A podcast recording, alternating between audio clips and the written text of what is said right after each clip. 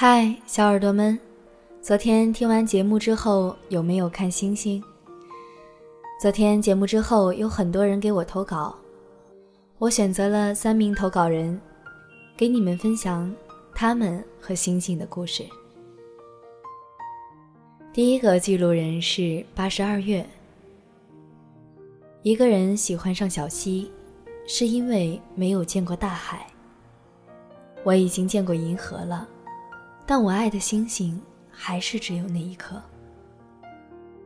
那年我高考失利，他考上了重点，我心里的矛盾和不平衡仿佛一夜之间迅速长大爆发。他说什么我都觉得是一种炫耀，没有办法冷静的思考。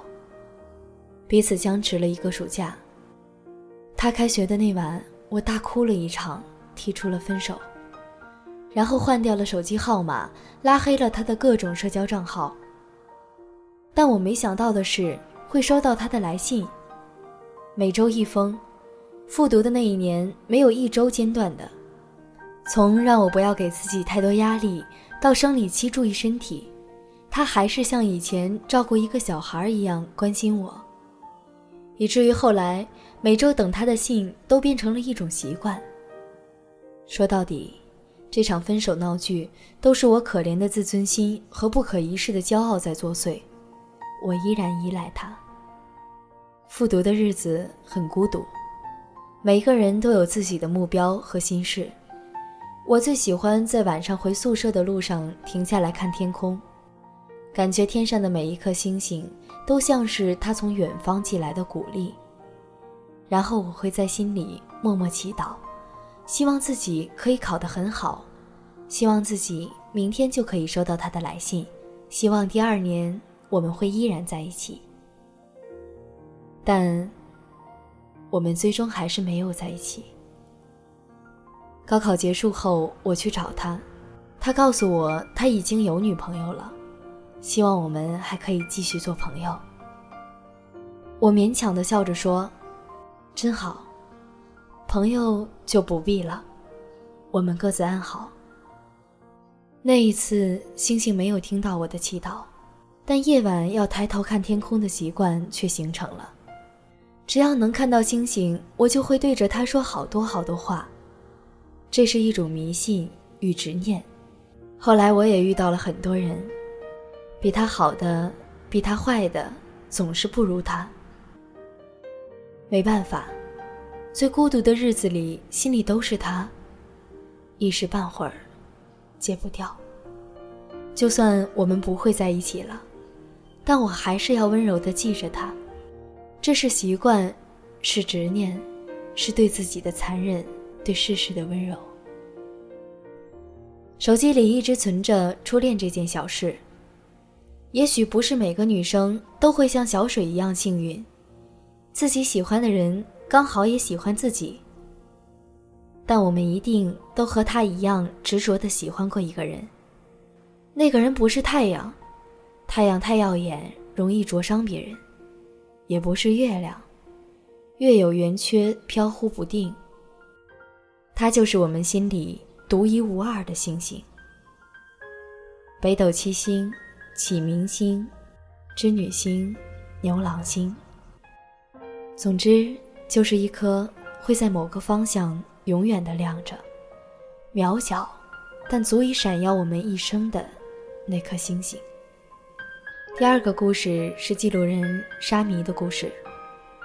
从此以后，我即使爬上最高山岗，不为了世界看到我的强大，只为让你们知道，我依旧平安而温暖的存在着。至于我，你就是这样一种。简单而温暖的存在。那年高考失利，为了躲避亲人失望又不忍责怪的目光，我选择了连自己都看不清未来和希望的复读。总是在复读班里待到最后，关了所有灯，也把所有热血励志的高考宣言关在身后，等到校园里都空无一人，才敢泪流满面地走上回家的路。我不止一次问这虚无的命运：为什么被抛下的人是我？所有人都在往前走，为什么偏偏丢下我？我等不到他的回答，却如此幸运，一直有你的陪伴。那时候，你刚刚放弃了很多年的杂志主编，甚至放弃了那个陪你很多年的名字，也一度失去消息。而那本由你主创的杂志并未停刊，反而换了一个人代替你的姓名存在。几个月后，你重新复出。成立新的公司，主创新的杂志，像从未受过伤一样继续起航。后来，你在自己的散文随笔里说起那些事，平静无波澜；那些艰难，那些撕裂与争吵，只当做生命的不美好，却都是可以被原谅的。你说道：“人生而孤独，偶尔快乐。”但我们不就是为了那一点点温暖的可能，痴心不死，以沉默以歌的努力活着吗？我翻阅你一篇又一篇的专栏，那些字句如星辰，在我最黑暗无光的时光里，迸发出点点星火。我从未将你当做偶像来仰望，全当你是我行将路上的一个摆渡人。喜欢你这么多年，好像你一直都是那个最初的少年，用一颗初心给予身边的人温暖，在这个物是人非的世界里，用最干净和澄澈的文字，做人间世俗里的一股逆流。后来我终于有机会去到你的城市参加你的读者见面会，你穿着衬衫，拿着话筒站在那里，有点紧张。也有点害羞，一如往常年少模样。我在心里偷偷对你说：“好久不见，不见了。”当时无助孤独时的我，却仍能忆起当时坚持无畏的你。你如星辰，星星点点，明明灭灭，却终将长久的照亮我的整个世界。最后一个故事是记录人小歪的故事。曾经我以为，你会是我们之中第一个结婚的人。记忆中的你，一头乌黑发亮的长发，一双明亮的眼睛，以及那独特的尖嗓子。那会儿我们一起上学，一起回宿舍，每天都形影不离。初中的叛逆期，我们会顶撞老师，然后一起罚站。等老师走了，又一起偷偷骂老师。记得家长会的时候，别的家长都回家了，只有你爸爸跟我妈妈被老师留了下来。老师向他们罗列了我们做的各种罪状，而那一天我们还约好一起出去玩儿，结果接到家长的电话，被训了一番。学校不允许刘海留长，于是我们两个人一起去剪刘海。那天，我们对着彼此剪残的刘海哈哈大笑。青春叛逆的日子总是充满了很多乐趣，时间也匆匆流去。我们开始分开，各自留在自己的小镇读高中，从一起吃饭、一起睡觉、一起上学，变成了几周一次电话，但每次都会聊上很久。我会在夜晚的阳台给你打电话。彼此诉说学校的生活，未来的梦想。那时候月亮很美，星星很亮。